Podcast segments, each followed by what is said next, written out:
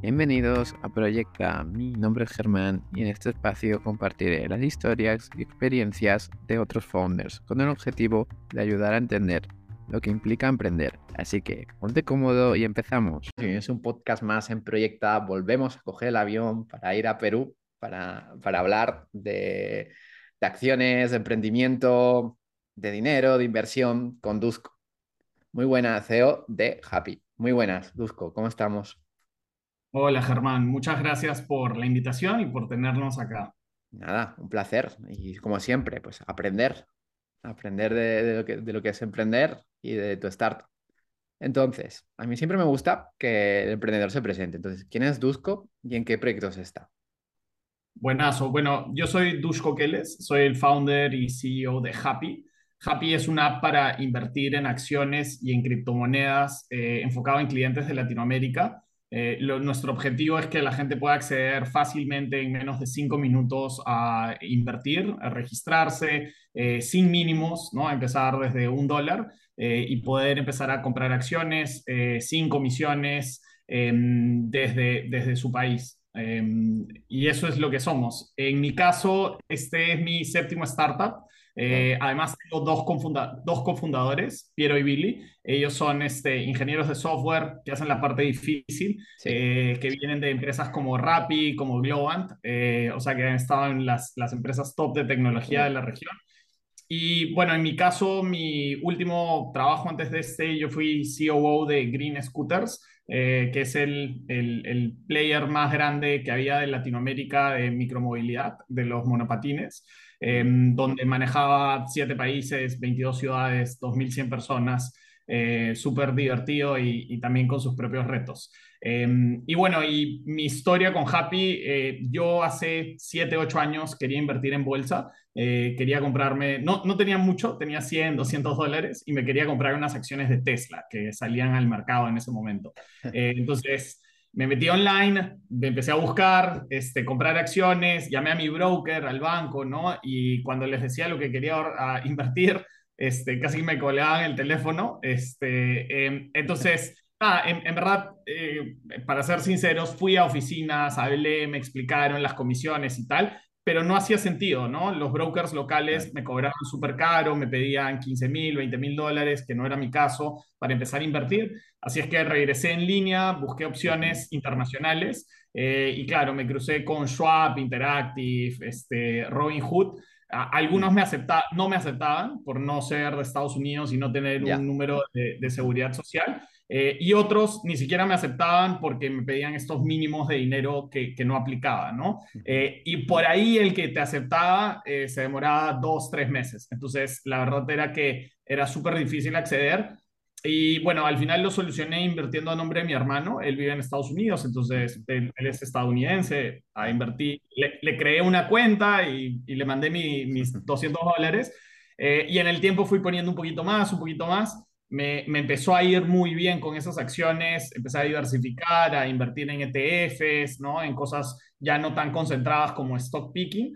Eh, y, y, nada, comentándole a mis amigos, a mi familia, todo el mundo me decía, oye, qué chévere, yo también quiero, ¿Cómo hago? ¿Le puedo mandar mi dinero a tu hermano? Este, y eh, claro, prácticamente un broque, ¿no? Tu, tu, hermano, un broque ya. Claro, este, y obviamente eso no era una solución, eh, así es que me empezó a nacer la idea, ¿no? Pero hasta ese momento todo era de, de mi network o de mis amigos eh, acá en Perú. Em, y después, en el momento que, claro, que yo empiezo a trabajar primero en una empresa colombiana, Taximo, de Polymath Ventures, y de ahí en Green, viendo operaciones regionales de toda Latinoamérica, ahí ya me doy cuenta que el problema no solo era de Perú, ¿no? sino que lo mismo pasaba en México, en Colombia, en Chile, en Brasil, en Argentina, en todos los países. Este, y ahí es cuando dije, ya bueno, si nadie está haciendo eso, vamos a averiguar qué está pasando y cómo lo hacemos.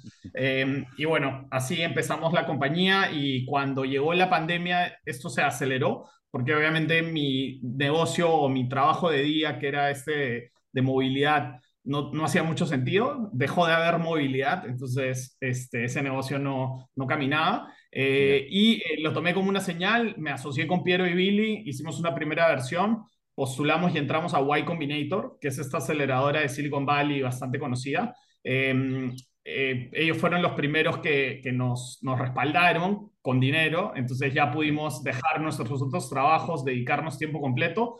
Eh, sacamos nuestra licencia como broker, levantamos nuestra ronda SIP eh, y de nuestra licencia como broker nos la dieron en marzo de este año. Eh, y bueno, ocho meses después, ahorita tenemos casi 90 mil usuarios, de hecho un poco más. Ya este mes debemos cerrar como en los 100 mil. Eh, de todos los países de Latinoamérica, incluso también gente de España. Eh, y, nada, la verdad que súper contentos con, con, la aceptación del producto, muchas cosas y muchos retos que todavía nos faltan y, funcionalidades que queremos seguir sacando, pero la verdad es que cerramos este 2022 muy satisfechos y, mirando con muchas ansias todo lo que podemos lograr y, sobre todo eh, democratizar este acceso para que la gente pueda invertir en bolsa, porque creemos que 2023 va a ser un año, a diferencia de este, que la bolsa ha sido un poco más a, la baja, eh, seguramente el año que viene sí este, va, va a empezar a levantar.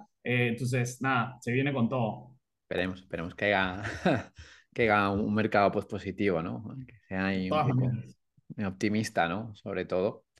Eh, bueno, vayamos por partes, porque has hecho un gran resumen en Dusko.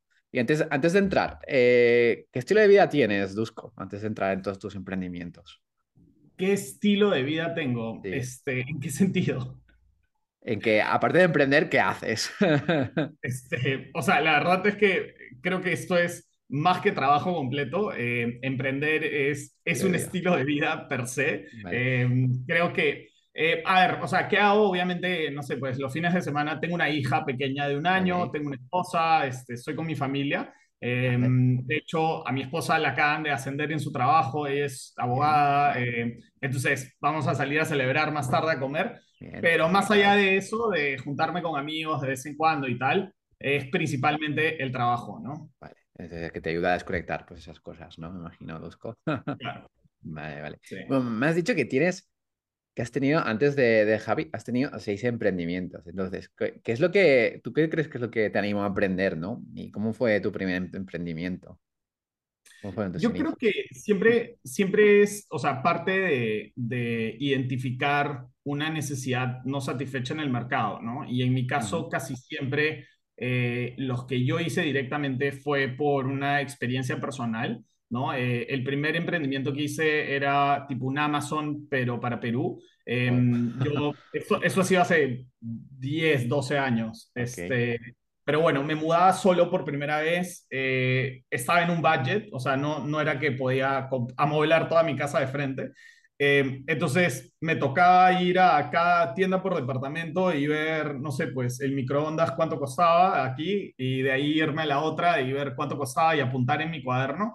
Eh, y me parecía alucinante que no hubiera un marketplace online donde yo pudiera simplemente ver todos, ¿no? Este, así es que decidí hacerlo.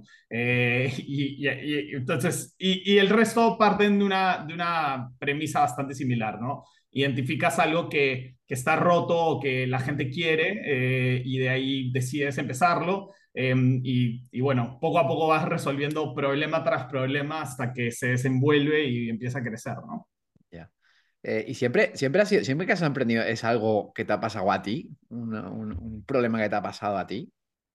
No, porque en diversas ocasiones he trabajado, o sea, de esos startups, varios han sido corporate ventures, eh, donde básicamente me contrataba una corporación para sacar adelante su startup, ¿no? Con una problemática que ellos habían identificado em, y que me decían, ya, ok, este, necesitamos un equipo para hacer esto. Em, y me vendían la idea un poco y bueno, pues eventualmente estaba como parte de ese equipo liderándolo, eh, pero, pero de hecho, de esos creo que ninguno ha sido demasiado exitoso.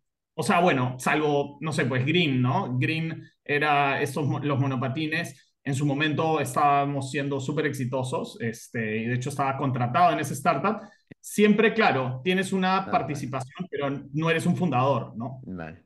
Normalmente que te vienen corporat eh, grandes empresas para decir, tengo tal, tengo tal problema, eh, montame el equipo ¿no? y gestiónamelo. Grandes empresas o también otro founder, ¿no? En el caso de Green eran otros fundadores, en el caso de Taximo también eran otros fundadores que ellos habían identificado un problema y bueno, al final, o sea, eh, esta es tal vez una concepción que mucha gente tiene, ¿no? Que es como que, ah, tengo que yo salir con, con la idea. Y a veces no, a veces si alguien tiene una visión y una idea eh, que realmente puede generar un buen impacto y es una buena, pues ¿por qué no sumar fuerzas y sumarte a un equipo que ya están dando, ¿no? Este, También es súper válido. ¿Y qué, ¿Y qué aprendizajes has tenido de todas estas eh, seis emprendimientos antes de, de, Happy, que has podido aplicar a Happy? De todo, de todo. Este, o sea, desde quebrar, eh, no sé, grandemente hasta em, Em, no sé, eh, a ver, yo empecé mi, mi, carrera manejando un equipo a los 23, 24 años. Este, Mis management skills claramente no eran eh, los mejores, este, estaban un poquito, sí, por decirlo menos, este, rough on the edges, este, pero, pero sí, o sea, creo que no hay no, se me viene a la mente una cosa en particular que te pueda decir, pero sin duda es, es un agregado de cada una de estas me ha ido trayendo muchísimos aprendizajes que, que bueno, son lo que hoy día soy, ¿no? Qué bien, qué bueno. Y, en esta penúltima, eh, la de monopatines, que, que, ah, que, fue, aparte de la pandemia, ¿qué fue lo que no, no, no funcionó? Em, o sea, sobre todo la pandemia, ¿no? Eh, pero la empresa acaba de ser vendida a un nuevo accionista, no sé, pues faltando dos meses antes de la pandemia. Eh, y ese nuevo accionista acaba de tomar control de la empresa y en el momento que viene la pandemia, hay como que, no sé, mi jefe tuvo algunas diferencias con el dueño eh, y en el momento que él renuncia, ya yo digo como que, bueno, no, no sé qué, qué, podría seguir haciendo acá cuando la persona que me trajo y los fundadores ya no están acá. Em, yo creo que eso no, no da, ¿no? Este, entonces, yo creo que hubo como un vacío de poder em, y eso fue lo que al final la, la terminó afectando más. ¿Y, qué, es lo que te llama, qué es lo que te llama la atención en este tipo de proyectos para que, eh, bueno, en un pasado, ¿no? Porque ahora estás 100% por happy, pero en un pasado te haya sido atractivo? ¿La escalabilidad o...? O sea, creo que lo que aprendes, creo que sobre todo es el aprendizaje, ¿no? Lo que aprendes en una startup eh, difícilmente se equipara a... La, curva de aprendizaje en los startups es mucho más acelerada que la curva de aprendizaje en una corporación, ¿no? Em, porque en una corporación hay muchas áreas, un montón de gente, es un negocio que ya están dando, incluso cuando se hace un nuevo negocio, los ciclos son un poco más largos, eh, siempre hay diferentes responsables y em, eh, responsabilidades súper claras. En una startup todas esas líneas están un poquito más borrosas y al final depende, y, sobre todo en el inicio es como que no es, ah, no, yo no veo eso, ¿no? Este, o a, mí no me contrataron para, e, eso no existe. Es como, oye, tú vas a liderar esto y lo tienes que sacar adelante y entonces lo que sea que esté en ese, bajo ese paraguas, lo tienes que hacer. Y eso intrínsecamente tiene un montón de aprendizaje, ¿no? Porque, no sé, pues si el problema, el roadblock que estás afrontando es un tema legal o es un tema financiero o es un tema tributario o es un tema tecnológico o lo que fuera, en cualquiera de las iteraciones, eh, eso es lo que tienes que resolver y, por ende es bastante rico en aprendizaje, ¿no? Eso es lo que a mí me gusta. ¿Y te, te gusta estar en esta situación de, de que es incertidumbre, ¿no? no, te da vértigo ir, ir hacia lo desconocido? No, porque, o sea, yo creo que la incertidumbre parte de, eh, o sea, al final eres dueño de tu propio destino en una startup, ¿no? Entonces, no es como, o sea, eh, la incertidumbre viene si planeas eh, o, si, o si asumes demasiado, ¿no? Si tomas leap of faith demasiado grandes. Eh, entonces, tú, eh, por ejemplo, no sé, eh, sacas este negocio y dices, ah, yo creo que vamos a vender tanto, ¿no? Y, más o menos debería estar por acá. Eso, eso puede ser un leap, of faith demasiado grande que puede generar mucha incertidumbre y por ende te puede terminar, o sea, haciendo que pagues los platos rotos más adelante, en vez de hacer un estudio un poco más profundo de ok, ¿cómo, ¿cuáles son los, en base a qué es que vamos a vender, ¿no? Entonces, no sé, pues si en algún momento vendes polos o, vendes camisetas, este, y este, y no sé, tú en tu modelo del Excel, porque el modelo puede aguantar todo, pones, vamos a vender, no sé, 50 pues, mil dólares al mes, ¿no? Eh, pero cuando lo llevas a unidades, eso vendría a ser, no sé, pues un dólar cada una, 50 mil unidades, y estás produciendo 5 mil, esos números no suman, ¿no? Entonces ahí va a haber algo que va a salir mal. Entonces, a eso es a lo que voy con que la incertidumbre tú la puedes generar. Y de hecho, yo creo que una gran parte de manejar una startup, dado cierto periodo, porque al principio obviamente hay cierta incertidumbre, hay muchas cosas que no se conocen y que las tienes que resolver muy rápido, pero luego ya es mitigar riesgos, ¿no? Y cómo planear acorde y hacer planes que hagan que no vayas a matar eso que estás empezando. Ya, qué bien, qué bueno. Ahora sí, vayamos a Happy, a la startup de, de, ahora, eh, Dusko. Claro. Entonces, Happy, Happy es. Eh, bueno, surge solamente este problema, ¿no? Nos habíamos quedado en, en, en iCombinator, ¿no? Eh, en, en iCombinator, ¿teníais un prototipo o, era solo un PDF? Si fuisteis a iCombinator o ya teníais un prototipo probado, algo. Y hicimos un, teníamos un prototipo, pero era algo muy básico. Era, era básicamente un front. Eh, tenía una parte de adelante donde los usuarios podían interactuar y registrarse pero en la parte de atrás esto iba a casi que unos Exceles donde nosotros recibíamos la información y nos volteábamos y te registrábamos en, ya en, en un broker que sabíamos con, ah, que, podíamos construir encima, ¿no? Em, antes, el broker era de otro, era un tercero y eras vuestro, ¿no? A partir de ahora. O sea, la, la primera, primera versión ni siquiera había mucho. Era, nosotros simplemente nos volteábamos y hacíamos el trabajo de ya, ya sabíamos cómo hacerlo, entonces te subíamos a otra plataforma, básicamente. Eh, y cuando ponías un trade, volteábamos y poníamos tu trade al otro lado, ¿no? Pero obviamente esto era meramente una prueba de concepto y para buscar entrar a YC, eh, conseguir algunos eh, inversión inicial para podernos dedicar tiempo completo a esto, ¿no? Claro, bueno, tuviste, está bueno porque tuvisteis un primer prototipo pues para intentar validar, ¿no? A ver si jalaba, ¿no? Porque imagino que en esta primera prueba, aparte de vuestros amigos, teníais más clientes, ¿no? Sí, sí, pero era principalmente friends and family, ¿no? Ah, era principalmente amigos y conocidos. O sea, todavía era un, era un beta muy cerrado, em, pero sí nos ayudó muchísimo para levantar feedback de qué era lo siguiente que teníamos que hacer y, sobre todo de tecnológica y legalmente cuál era el siguiente paso, ¿no? Y eso fue lo siguiente que hicimos, que fue construir ya una versión sobre otro broker dealer, pero ya esta vez sí conectados tecnológicamente con ellos e integrados. Eh, y eso fue lo que hicimos durante Y Combinator. Y de ahí, mientras sacábamos nuestra propia licencia, ¿no? Y de ahí ya eh, la última versión que sacamos, o, o la versión, o ya la, la, versión que salimos, ¿no? Donde finalmente lanzamos, porque la anterior estábamos trabajando sobre otro broker todavía. Y cuesta mucho conseguir una licencia de, de broker para, para mercados. No, no es barato, este, tampoco es lo, lo que cuesta es dinero, ¿no?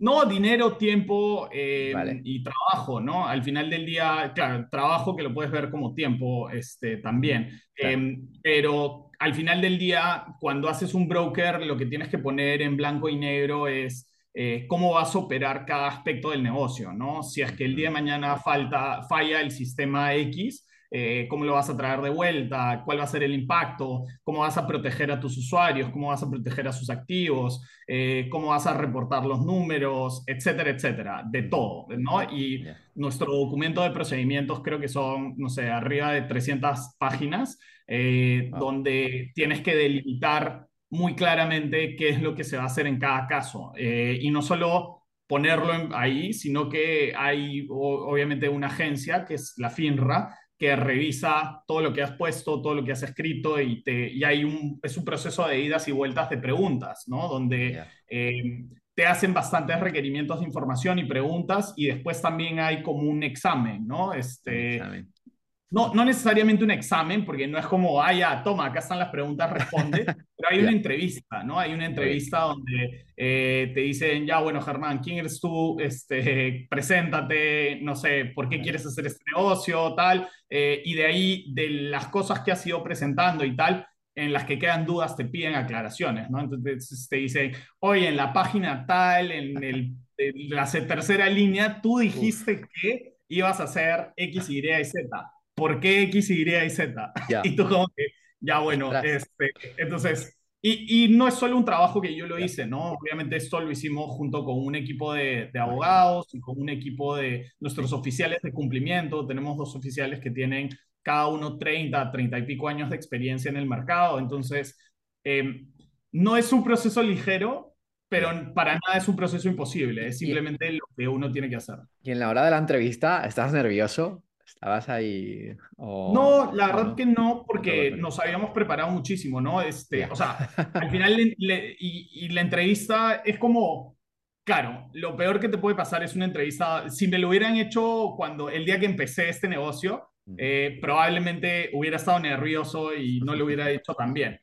Pero claro, cuando ya vienes, no sé, pues casi un año y medio trabajando en esto, este, tienes todo súper claro, ¿no? Es, es, es, simplemente responder a las cosas que tienes al frente de, de, lo que has hecho un plan y tienes todo escrito. Este, entonces, es referirte a tus procedimientos escritos y a cómo vas a manejar eh, y proteger a tus usuarios. Entonces, la verdad es que no, no estaba nervioso.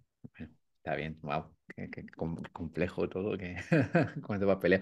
Y, y, en la tecnología eh, ha, sido, ha sido importante, ¿no? Tener a tus dos socios ¿no? tecnológicos, porque si, no, si no, te has tenido eh, estos socios tecnológicos y, sin socios tecnológicos, hoy en día es complejo, ¿no? ¿Cómo, cómo, los, cómo los convenciste, ¿no? Para entrar a Happy?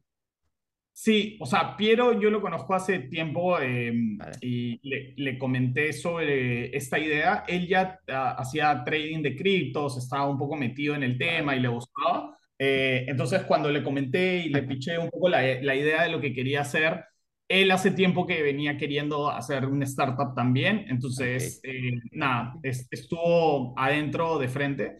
Eh, y lo que sí me dijo es, oye, yo hago más lo que es front, pero tengo un amigo que es Billy, que es este niño genio que aprendió a codear solo como a los 12 años y que lo necesitamos, o sea, él es el que manejaría la parte de atrás, ¿no? El back eh, y la infraestructura y todo. Entonces, nada, conocí a Billy, hicimos clic y desde ahí ya este, empezamos a trabajar juntos. Obviamente al principio estabas un poco que probando, ¿no? Este, viendo si hay fit entre los tres pero la verdad es que todo fluyó súper bien. ¿Tuvisteis algún contrato o algo para de objetivos o, nada, nada, que ver? O sea, eh, básicamente fue un queremos hacer esto, sí, ya, ok, estamos en la misma página y bueno, obviamente más que contrato, sí, siempre hemos tenido objetivos de lo que queremos lograr cada semana, cada mes, cada cierto tiempo, ¿no? Entonces, Em, mientras que sacamos la licencia, hacíamos una integración de la parte tecnológica y todos estos procedimientos que te comento legales, también los tenías que,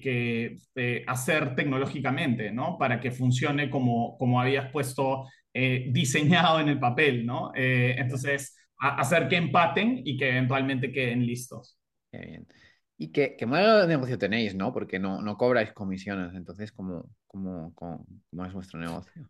Claro, a nosotros la bolsa nos paga un micro rebate o una mini, este, eh, mini fee por cada operación que les mandamos, lo que se conoce como Payment for Order Flow. Eh, y además, em, nuestro custodio, eh, los activos que administra para nosotros, los rentabiliza. ¿Qué quiere decir esto? No? Entonces, el dinero que está sentado en las cuentas, ellos los ponen en el money market, en overnights otros instrumentos de muy bajo, eh, nulo riesgo, eh, y nos comparten una rentabilidad de eso.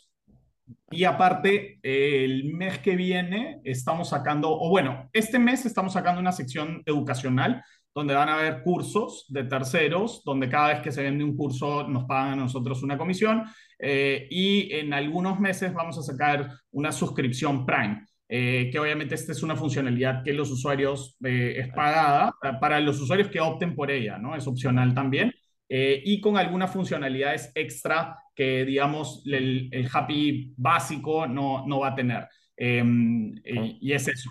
Esos son nuestros principales revenue streams. ¿Qué, lleva la suscripción? O sea, la academia y, qué más, ¿Qué, qué, ventajas va a tener la academia y, claro, en, la suscripción eh, van a haber diferentes productos a los que puedes este, acceder, ¿no? Por ejemplo, no sé, pues eh, eh, órdenes programables, donde tú digas, oye, una vez al mes quiero comprar 100 dólares de este ETF, y ya lo dejas seteado y ya está, ¿no? Entre otras cosas que, que cuando esté un poquito más próximo a lanzarlas, ya si quieres te doy el full disclosure. sí, sí, bueno, lo, veremos, lo veremos en un futuro, imagino. Y, y esta, esta comisión eh, va eh, a las acciones y también a las criptomonedas, ¿Es, para las dos operaciones o son diferentes? Sí, o sea, nosotros usamos, eh, al final son diferentes en el sentido de que Em, cada una de estos activos eh, se, se, trabaja o se ejecuta en diferentes exchanges, ¿no? Entonces, el, el clearinghouse de los stocks es, em, nosotros somos un intermediario, un broker dealer, y trabajamos con este clearing firm que tiene sus propios fees y ellos mandan las operaciones a la bolsa. Eh, de Nueva York, a la bolsa de Nasdaq, a la bolsa que fuera para ejecutarlas. Eso es como funciona el broker dealer. Eh, y en el caso de las criptos, estos se mandan, nosotros trabajamos con una empresa que se llama Apex Crypto, que a su vez trabaja con múltiples exchanges. Entonces, la estructura es bastante similar, pero son productos muy diferentes en el sentido de que eh, nada, pues las criptomonedas tienen otro nivel de regulación, si es que alguno. Este, aunque en Estados Unidos está bastante más avanzado eh, que en Latinoamérica, donde hay pocos pronunciamientos, eh, pero en el lado de los stocks, este, de todos los activos de, de bolsa, está súper regulado, ¿no? Y para lo que son las criptos, sí, Apex cobra, me parece que una, una comisión de cada venta que está ahí puesta en, en sus condiciones. esto es algo que cobran ellos, es un costo asociado a, a generar las operaciones, ¿no? Sí, bueno, como la mayoría de exchange, ¿no? ¿Y vosotros, lleváis algo de ahí o no? No, o sea, nosotros de ahí eh, no nos comparten. Eh, no descartamos más adelante, ojalá, o sea, nuestro objetivo al final del día es intentar bajar las barreras lo máximo posible y las barreras las entendemos muchas veces como costos. Entonces, claro, en la medida que los, nuestras otras líneas de negocio, el Prime y todo esto vaya bien y ande, eh, pues podemos tener un modelo distinto en el que las comisiones eh, y esos costos, si nos integramos, los podemos seguir bajando lo máximo posible, que es la idea. Ahora, igual, eh, no sé, pues los fees que cobran para hacer el clearing de, de un stock son centavos, ¿no? Este, son, son montos muy pequeñitos que la red debería ser casi imperceptible para cualquier usuario. Ya, pues sí, imagino. ¿Y qué, qué tipo de público buscáis ahora en, en Happy? Sí, o sea, nosotros estamos principalmente enfocados en millennials, en promedio 30 años de edad, eh, y esto creemos que responde a dos fenómenos que se están dando en Latinoamérica y en general en el mundo, ¿no? Uno es la penetración del Internet, o sea, en la TAM eh, está alrededor del 75%, dependiendo del país.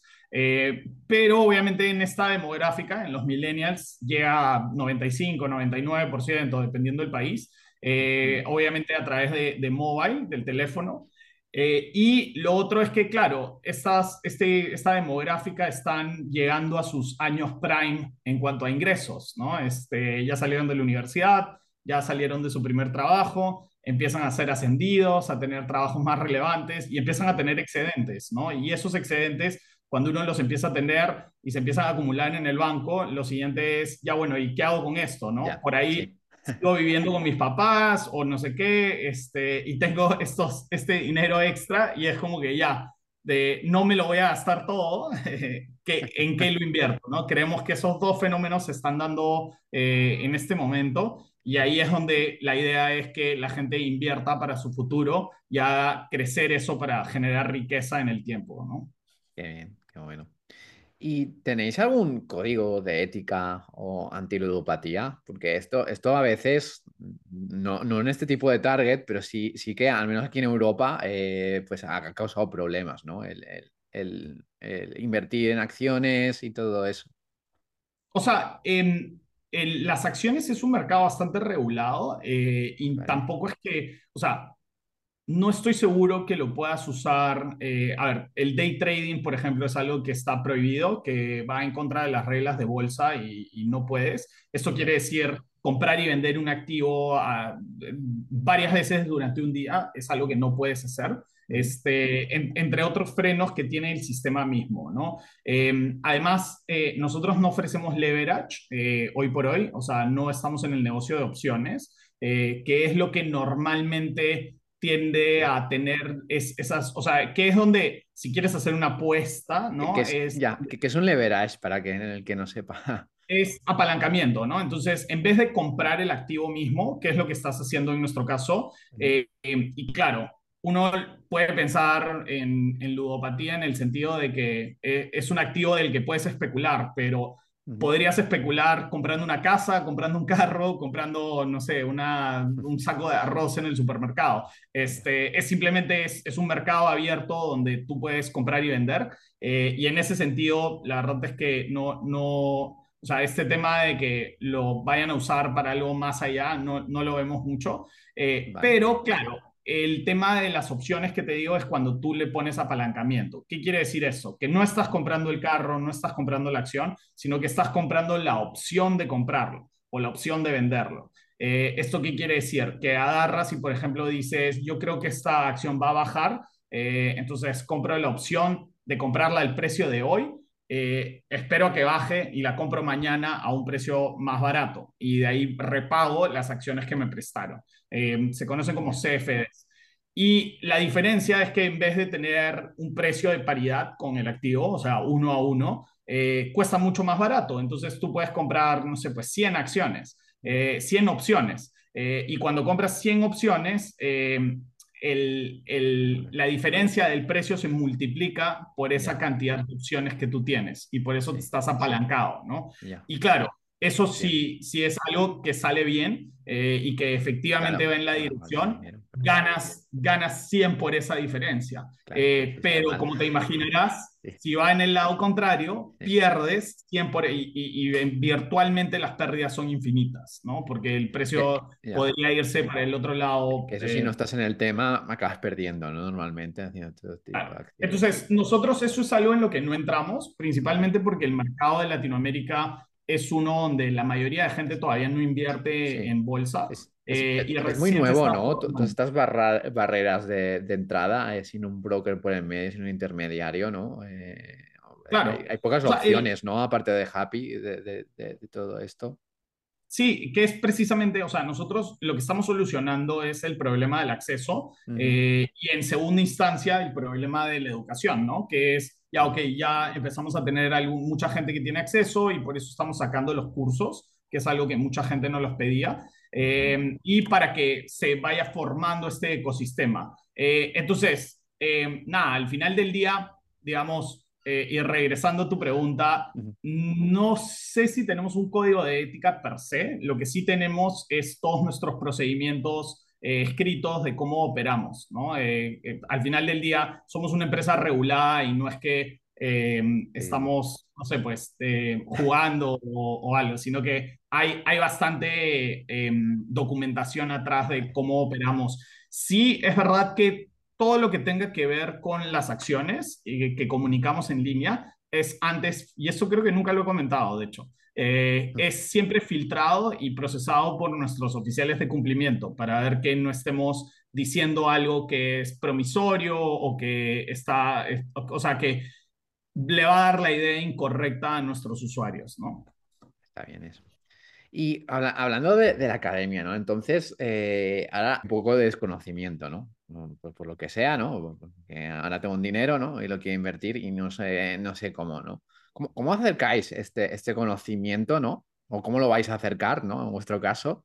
¿Y, cómo lo vais a hacer para que sea fácil, ¿no? Porque a veces hay, muchos, hay muchas palabras de vocabulario que son difíciles, ¿no? De, saber en este mundillo. O sea, yo, yo creo que sinceramente es un proceso eh, y que la, la, parte más difícil siempre es romper ese hielo inicial, ¿no? Que es decir, sí, voy a empezar a invertir, ¿no? Entonces, eh, comprarte tu primera acción es el miedo más grande, ¿no? Es el acto fallido de decir, quiero esto, pero no lo hago. Eh, eso, es, eso siempre es, creo que es la primera barrera más difícil de romper. Una vez que ya es esa primera inversión, es solo natural que por los reportes que estás recibiendo, por la información alrededor de, esa, de ese valor, que empieces a, absolver dudas de qué significa cada uno de estos datos, que al principio pueden parecer súper complejos, ¿no? Pero como todo lo desconocido es complejo hasta que uno lo entiende eh, y ya se simplifica. Eh, entonces, al final del día es eso, ¿no? Y los cursos, la idea es que sean un, una ayuda para acelerar eso. Eh, y nosotros lo que hemos hecho ha sido buscar creadores de contenido de toda Latinoamérica con los que hemos venido trabajando gracias a, sacar este producto y que los hemos conocido, grandes personas desde México, Colombia, Chile, de todos lados, eh, que ellos ya venían en, en, este tema de crear sus propios cursos y concentrarlos o ponerlos todos juntos en un lugar para que los usuarios no tengan que estar, no sé, pues buscando cuál es bueno, cuál no, sino que ya está bajo un paraguas filtrado y... y y, aparte de este contenido eh, premium, ¿tenéis un, un contenido antes que, que, está accesible para todo el mundo? Sin duda, o sea, en nuestra eh, página web hay muchísima información, hay un blog también donde nosotros sacamos mucha información pública sobre acciones, en nuestras mismas redes eh, o en, en, entrevistas y talks como estos que están posteados en nuestros canales, nosotros intentamos compartir muchísima información sobre todo de la mecánica, ¿no? De cómo funciona, de qué significa y tal. Donde nosotros no podemos entrar, que tal vez algunos creadores de contenido sí pueden entrar, es un poco más a, ah, ya, ok, entonces, ¿en qué debería de invertir o cómo debería de invertir, ¿no? Nosotros ahí mm, lo que podemos hacer es podemos referirte a ciertos autores que dicen ciertas cosas y yo te puedo repetir lo que dicen, eh, pero obviamente siempre creo que sería mejor que los consultes directamente, porque claro, nosotros al ser un broker, eh, no podemos ser mm. eh, juez y parte, ¿no? Entonces, este, tenemos que dejar que, que, el mercado fluya, es, es, de las limitaciones que tenemos como broker.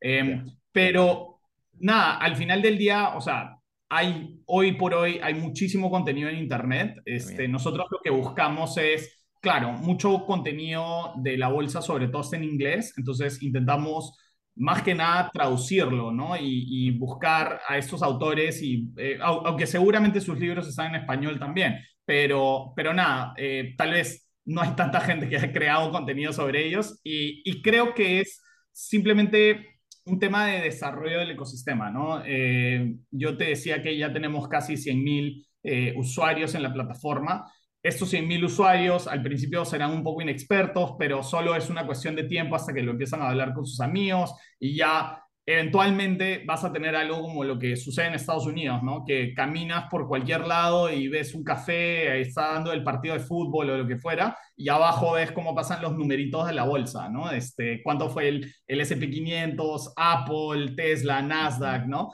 Este, y eso es porque, claro, 60% de la población casi está invertida, eh, entonces es de interés de todos eh, y tienes programas en, en, prime time de televisión, ¿no? Este, a las 7, 8 de la noche tienes programas en esos horarios, que es donde más gente está viendo televisión porque le interesa a mucha gente. Yo creo que desde donde estamos hasta allá es simplemente un proceso de que más gente vaya aprendiendo y tal, y todo empieza, como te digo, por esa primera decisión de ya sí, quiero rentabilizar mis activos, eh, los voy, voy a comprar una acción de algo eh, y de ahí voy a ir aprendiendo este, sobre eso, ¿no?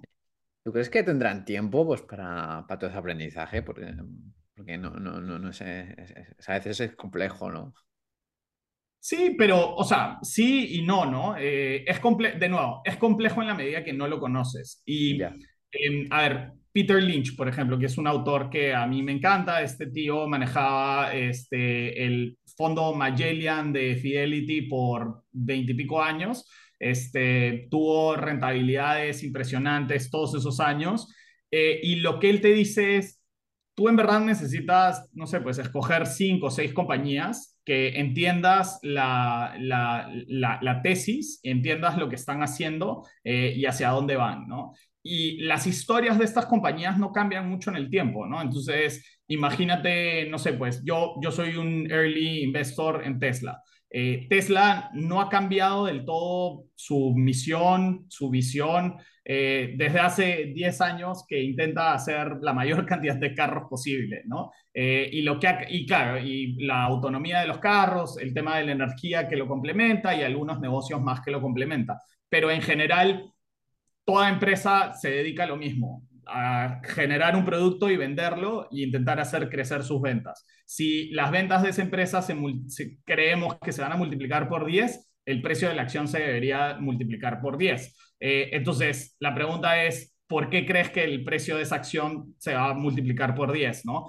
Y si es, ah, porque me gusta el logo, porque me gusta el producto, yo creo que todavía es, es algo prematuro. Eh, lo que uno debería entender es, ah, sí, porque, oye, los carros eléctricos obviamente están tomando el mercado, ya los carros de combustión es algo que está saliéndose y los carros eléctricos están entrando. Esta empresa es la que lidera esa tecnología, va a tomar este, el liderazgo en ello. Eh, y aparte, veo que su management, que su ejecución y tal, efectivamente está logrando tal eh, que, que este, keeps up con esa expectativa, ¿no? Este, que está haciendo el delivery. Eh, y por eso es que creo que llegaría hasta ese punto. Entonces, retrocede 10 años y llévalo a hoy y efectivamente, o sea, los volúmenes de producción de esa empresa han seguido. Obviamente es una empresa que tenía en sus inicios cierto riesgo porque tenía deuda, porque tenía un cash flow eh, acotado, eh, pero si uno creía que, que, el mercado iba a estar ahí y que iba a poder solucionar esos problemas, era una súper oportunidad de inversión. Y así como Tesla, o sea, esto es simplemente un ejemplo, ¿no? Al final, hoy día la realidad de esta empresa es muy distinta a la de ese momento, em, pero eso es lo que uno tiene que saber, ¿no? Este, ¿Cuál es la historia de esta compañía? ¿Qué es lo que va a lograr? y por qué sobre todo es que Wall Street aún no lo ha levantado y no ha puesto en el precio de la acción que es público eh, ese conocimiento. Em, y muchas veces, y, acá la historia de este tío que siempre la cuenta es como, no sé, pues, eh, había este pata que invertía en acciones, ¿no? Y su, su broker le sugiere, oye, deberías de comprar esta acción de microprocesadores, de no sé qué tecnología. Y él no entendía, pero como venía sugerido por su broker, lo hace, ¿no? Mientras su esposa llega de comprar del mall eh, y le dice, oye, ¿no sabes esta nueva tienda que, que en la que estuve, que era The Limited? Este, o Gap, si quieres, este, la, que, la, que quieras que ha sido exitosa, o Sara, ¿no? Y le dice, y habían colas, la gente no puede más, estos productos son increíbles y tal. Y él, en vez de ver y ver que esa empresa cotizada en bolsa eh, ya tenías un insight de un consumidor que te estaba diciendo que sus productos todo el mundo los quería y que, y, claro, si tú entrabas en ese momento a ver, oye, todavía era una, una empresa que tenía 50 tiendas, que podía expandirse a todo Estados Unidos y al mundo, o sea, podía llevarlo a 500, 600 tiendas, o sea, realmente multiplicar por 10 sus ventas, eh, tenías ahí una, una empresa con muchísimo potencial. Eh, fast forward, 3, 4 años después, este, el precio de esa acción de Da Limited o de Gap este, levantó esas 50, 60 veces. Eh, el precio de los microprocesadores se fue al diablo eh, y perdió mucho dinero. Y en ese momento el broker le dice, oye, hay esta empresa de retail que viene creciendo hace 3, 4 años a toda marcha y es una súper oportunidad de inversión, ¿no? Y ahí agarra, vende la pérdida de los microprocesadores y la pone en estas nuevas. Y cuando le cuenta a la esposa, oye, finalmente compré, ¿no? Compré las acciones, he comprado acciones de Gap o de Unlimited, le dice, no, la verdad que ya nadie va, este, no me gusta ya esa marca y las nuevas temporadas que ha sacado, a nadie realmente le gusta. Eh, y claro, y lo que pasa siguiente es que en los siguientes tres años el precio de esa acción cae dramáticamente, ¿no? Entonces, nosotros como consumidores siempre tenemos ese first insight, que es lo que está pasando en la calle, ¿no? Lo que está pasando de... Eh, y esto, em, obviamente he hecho un ejemplo de, no sé, pues un, un mall, pero esto podría ser de un nuevo tratamiento médico que uno está teniendo, si uno se dedica, al, no sé, a este, las finanzas, de lo bien que le fueron a los, a, a los brokers, no sé, ¿no? Este, o a, la empresa que fuera, que uno sabe que le está yendo bien en cierto tiempo porque lo vive, porque su experiencia es esa, o incluso uno trabajando en una empresa que se dedica a energía y ves como, oye, ahora tenemos el triple de contratos, estamos expandiendo, este, y, tenemos estos proveedores que cada vez les pedimos más. No sé, Windows en los noventas, ¿no? Este, estamos llenando de computadoras la oficina y todas vienen con este programita que se llama Windows. Este, todo el mundo sabía que esto era algo que, que cada vez iba a ser más utilizado por más gente, ¿no? Eh, y que cada vez o comprábamos computadoras, Dell era una buena inversión, todas las oficinas, todas las personas iban a tener una computadora. Este, entonces, sin duda te daba luces de que había una transformación en el mercado eh, que, que, era un buen momento para invertir. Eh, pero nada, es eso. Entonces, el conocimiento no tiene que ser tan sofisticado como, ah, mira que, no sé, pues en los últimos tres meses los mínimos están más altos que los máximos y estas eh, fórmulas súper complejas. No, tiene que ser un, conocimiento de, hay esta tendencia en el mercado y, tal. Y claro, y de ahí entrar a ver, ah, esta compañía tiene deuda, eh, quién, quién la maneja, qué es lo que dicen de su expansión, ¿no? Porque puede ser una empresa que le va súper bien, pero que sus gerentes dicen, ah, sí, nos vamos a quedar ahí con lo bien que nos va ahí, ¿ya? O puede decir, sí, ahora vamos a expandir desde Estados Unidos a Europa o de Europa a Estados Unidos o al mundo, ¿no? Y ahí es cuando, cuando tienes estos crecimientos. Y ahora, esto yo no creo que toma demasiado tiempo, es más un tema de la pasión que uno tiene sobre esos activos, ¿no? Este, y a mí, por ejemplo, en el caso de Tesla, yo los carros los sigo porque me gustan, entonces decía, no es, o sea, los veía obsesivamente independientemente de que fuera a invertir o no en ellos, ¿no? La inversión vino después. Este, entonces, nada, eh, y, lo bueno es que una vez que tomas la, la decisión de inversión es más cómo va, sigue siendo interesante o no, este, está perdiendo momentum, eh, ya hay otra historia mejor que viene y entonces saco mi dinero de ahí y lo pongo en otra o, no, ¿no? Eh, y bueno, y finalmente, solo para acabar, la gente que todo esto dice como que, ah, uff, no, qué flojera, sabes que yo no quiero saber nada de ninguna empresa o algo. Claro, están los ETFs, ¿no? Los ETFs es simplemente como un fondo mutuo, pero que cotizan en, en, la bolsa, donde simplemente tú agarras y lo tercerizas en alguien que se dedica a eso, ¿no? Este, y que va a hacer esto de que hemos hablado de análisis de empresas, lo va a hacer todos los días, sí, te va a cobrar una comisión del fondo que te administra, pero lo va a hacer y hay fondos administrados, hay fondos que siguen algún indicador, como el SP500 o el Nasdaq, etcétera, etcétera. Dusko, vayamos ahora a momentos de, tus emprendimientos. ¿Cuál ha sido tu mayor momento de, incertidumbre? Mi mayor momento de incertidumbre. de la línea roja. claro. Probablemente ha sido en algún momento cuando yo tenía unas tiendas de ropa este, y estaba haciendo una ronda de levantamiento de capital eh, y sabía que si no cerraba esa ronda probablemente no iba a tener para, o sea, iba a entrar en default, ¿no? Este, de pago a proveedores o, o, como lo quieras ver. Este, entonces creo que ese ha sido uno de los momentos así más álgidos y difíciles. Al final se cerró la ronda, todo salió bien y, y tal, pero probablemente ha sido así de los más duros. Sí, eso se tiene la ropa, la logística, ¿no? Qué difícil es eso, ¿no? Sí, no, sin duda, un manejo de inventario importante. El inventario es, es complejo, siempre me lo cuentan los emprendedores. Eh, y, y veamos otro momento, ¿cuál ha sido el más glorioso o el que más feliz te haya sentido de momentos de todos tus emprendimientos?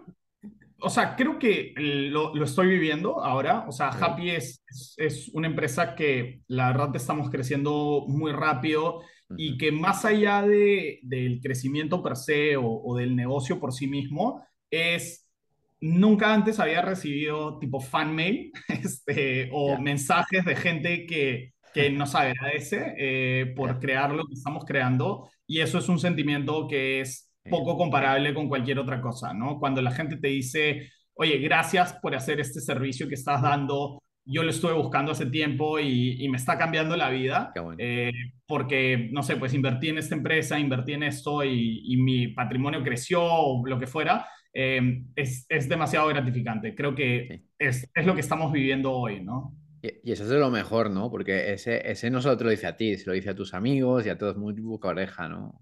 Claro, claro. No, y, también es, es increíble para el equipo, ¿no? Porque al final del día sí, estamos haciendo un negocio y, y obviamente eh, tenemos inversionistas a los que respondemos y tenemos reguladores a los que respondemos y tal, y obviamente hay jefes y una estructura dentro de la organización, pero finalmente estamos haciendo algo por la sociedad, ¿no? Y, eso es algo súper bonito, hay, hay un propósito atrás que hace que, que esto se vuelva mucho más que un trabajo, ¿no? Y se vuelve el impacto que podemos generar en la sociedad.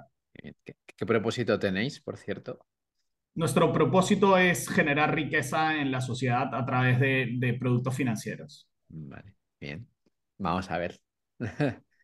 Sin duda, o sea, a ver, el SP500 o la bolsa en promedio en los últimos corta 100 años, 50 años, 20 años, 10 años atrás, y el rendimiento va entre 8 y 10%, ¿no? Entonces, eh, solo invirtiendo en un ETF que haga el SP500 y en la medida que el mundo no se acabe y sigamos una senda de, de crecimiento normal. Este, y, y, eso incluye las dos guerras mundiales, el crash del, de los tres, del este, 29, en fin, como que cualquier punto en el tiempo, la crisis del subprime en el 2008, este, la crisis del eh, Telecom Bubble al fin de los 90 y tal. Este, entonces, incluso con todos esos momentos, el, el mercado siempre es el asset class que más rinde. Entonces, no tendría por qué ser diferente el futuro.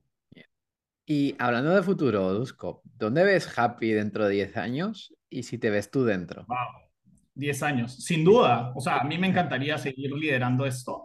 Eh, creo que 10 años es un montón de tiempo. Un montón, este, sí.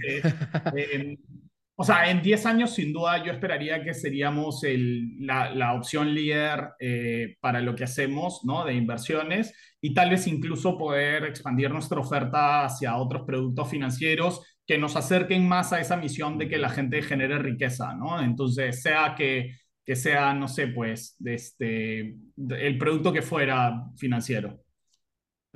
¿Alguna idea o, o vamos muy temprano? Muchas, muchas, pero todavía todas, todas en borrador. Sí, sí, este, en borrador, ¿no? no. Al final del día, a ver, una persona tiene eh, a lo largo de su vida diferentes necesidades financieras, desde pagos, transferir dinero, este, eh, préstamos, tarjeta de crédito, tarjeta de checking account, este, no sé, eh, hipotecas o etcétera. Eh, entonces, dentro de, y, y claro, y donde estamos nosotros, que es inversiones, eh, y otros tipos de inversiones también, ¿no? Este, hoy día nosotros ofrecemos dos tipos de activos. Eh, sin duda, algo que, que vemos con, con, miras para el próximo año es eventualmente ofrecer algún producto tal vez de renta fija. Eh, y, y, en fin, ¿no? Dentro, entonces, al final del día nos debemos a nuestro público y tenemos una misión y dentro de esa misión, más lo que nos piden nuestros usuarios, es lo que iremos desarrollando y cómo nos iremos moviendo.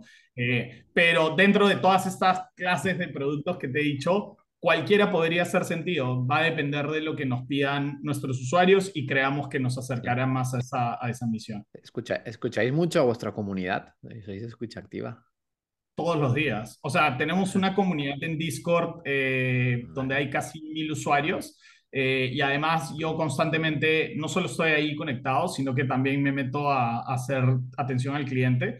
Eh, y sí, o sea, a mí lo que al final del día más me gusta es saber lo que me están diciendo de mi producto, lo, lo voy apuntando y, y, en base a eso vamos, vamos desarrollando.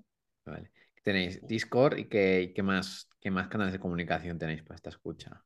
O sea, con nosotros se pueden comunicar a través del chat del app, eh, redes, o sea, Instagram, Facebook eh, y tal, eh, por correo o, o, por el Discord. Em, en el Discord diría que es donde más activo soy, eh, porque es, es, más una comunidad, no es tanto como cuando nos escriben a Instagram, que es, uh -huh. oye, eh, quiero saber esto o, o, cómo puedo hacer X, ¿no? Este, el Discord es más como oye, han pensado en, ¿no? Y entonces ahí entramos en una conversación de dos horas donde le comento lo que estamos haciendo y me comentan lo que les gustaría y más personas interactúan y entonces es, y claro, hay diferentes canales, ¿no? Hay, hay discusiones como esa, pero también hay discusiones entre los usuarios mismos hablando de esto que hablábamos hace un momento de, de diferentes tipos de acciones. Entonces, uh -huh. hay una discusión de alguna empresa en particular, de algún ETF. Eh, hay gente que pregunta, oye, ¿qué significa esto? ¿no? Y, y la comunidad misma va respondiendo. Y lo bonito es que cada vez se va haciendo más o sea, el conocimiento se va haciendo más poderoso per, per se, ¿no? Por sí mismo. Qué bien, qué bien, Dusko. Y nada, ya vamos a la última pregunta, Duzco. Eh, ya es más libre, es que des eh, algún consejo, si quieres dar consejos, sin uno que te haya servido a los emprendedores que nos escucha, eh, algún libro, algún podcast, lo que tú quieras. Yo diría que para mí, o sea, donde está la mayor cantidad de conocimiento, si es que alguien va a emprender, es en el tema de Y Combinator, ¿no? Nosotros somos una startup que pasó por ahí y que incluso antes de que estuviera en Y Combinator, obsesivamente seguía todo su contenido, eh, desde los blogs de Paul Graham eh, hasta los YouTubes, el Startup School y tal. Hay muchísima información pública de mm. mucho valor agregado. Lo que, iba que iba a decirte, que, que, hay una academia ¿no? pública que todo el mundo se puede... Sí, sí o sea, sin duda, hacer el programa es, es también súper interesante y hay un montón de cosas que no están ahí, eh, pero, pero nada, al final del día, si los puedo recomendar hacia algún lado de donde yo creo que está el mejor contenido para aprender de startups, es Y Combinator. ¿Y, y, y, qué tiene de, mágico eh, el Y Combinator? ¿Qué, es lo que uno aprende? O sea, ¿qué, es? ¿La, comunidad? Eh, ¿qué, es? ¿Las clases?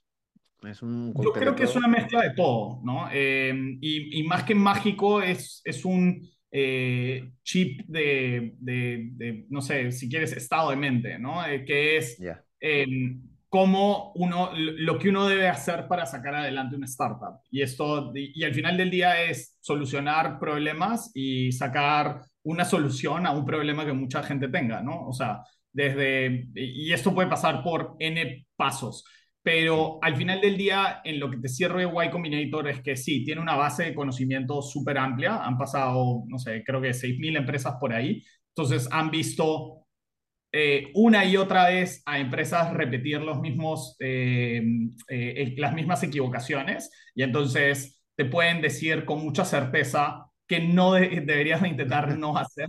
Este, Y además, no sé, pues si necesitas eh, crear una nueva empresa, si necesitas hacer lo que sea que necesites, hay una comunidad de todos estos ex emprendedores eh, o, incluso actuales emprendedores que está muy dispuesta a ayudar, que tiene muchas conexiones, que tiene eh, conocimiento colectivo, ¿no? Em, y claro, y finalmente es el guidance eh, de, de, las personas que están ahí, ¿no? Los partners de Y Combinator son gente súper lograda, con mucho conocimiento también, eh, donde uno siempre puede ir a buscar advice em, y, y, no solo acá, no es como que acá en el programa, sino que es para siempre, ¿no? Entonces, la verdad es que sí, es un efecto de comunidad más que todo que te ayuda a, a avanzar y a poder sacar adelante tu compañía. Sí, sin duda, ¿no? Si vas a abrir un nuevo mercado, eh, seguro que hay alguien de Combinator y ahí te da buenos consejos, ¿no? Sin duda. O sea, por ejemplo, si yo quisiera el día de mañana expandir bastante fuerte hacia España, puedo buscar a todos los de la comunidad de YC de España y, y, algo se hace con ellos, ¿no? Este, puedes hacer un evento, no sé. Em, y, y lo otro, finalmente, es el, la señal que da el mercado, ¿no? Al final, cuando uno está empezando un negocio nuevo, eh, tener ese, ese sello de Y Combinator te puede poner por delante de bastantes otras empresas también. abre puertas, ¿no? sin duda, sin duda. Sí. Qué bien, qué bueno. Pues lo dejamos por aquí, por aquí Dusko. Antes de despedirnos, eh, ¿cómo te podemos encontrar? Eh, redes sociales, eh, la app. Está activa, ¿no? Porque me has dicho que, está activa para España, ¿no? La app, porque me has dicho que tienes clientes españoles. Sí, o sea, España no es un mercado en el que estamos enfocados realmente. Este, porque pero uno se la puede descargar, ¿no? Desde España. Sí, la, pueden descargar, se, pueden registrar, pero para ingresar fondos desde España tienen que hacer una transferencia internacional que sabemos que no es lo más eh, fácil. Eh, pero, claro, hoy, hoy por hoy sabemos que hay otras opciones, entonces no nos estamos enfocando tanto por allá. Mm, eh, nuestro foco es Latinoamérica.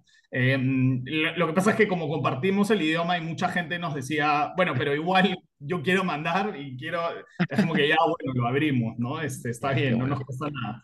Este, pero bueno, entonces sí, nos pueden encontrar, o sea, Happy en todas las redes. Eh, como empresa estamos disponibles en versión web, en el, en el Apple Store, en el Google Store.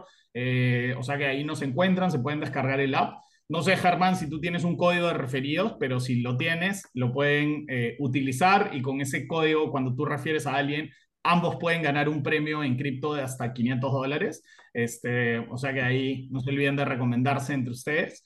Eh, y finalmente, a mí, la verdad, yo donde más activo estoy, como comentaba, es en el Discord de Happy. Está en nuestro link tree de, este, em, de Instagram. Eh, pero, claro, también me encuentran en LinkedIn, me encuentran en Twitter. Tengo, pero la verdad lo uso muy poco. O sea, si me mandan un mensaje, en algún momento lo veré. Lo mismo en Instagram o en Facebook. Los veo algún día, pero muy poco. Bueno, sí, doy fe que contesta, ¿eh, Dusko? sí, sí, siempre, siempre. No dejo nada de Solo cuando me venden cosas a veces lo ignoro. Sí, bueno, pero como todo el mundo. Uno, uno sabe, ¿no? Ya, ya cuando uno lee tres mensajes ya sabe filtrar, ¿no? A quién contestar, a quién sí, a quién no, ¿no? Así es. Sin duda. Pues nada, si os ha gustado este podcast, pues compartirlo con otro emprendedor. Y nada, Dusko, ha sido un placer y seguiremos de cerca hacia dónde va Happy, ¿no? Que esto acaba de empezar. Así es. Nada, muchísimas gracias Germán por la invitación y por el tiempo y todos los éxitos por acá también en tus proyectos y con este podcast. Genial. Venga, hasta la próxima. Un abrazo, gracias.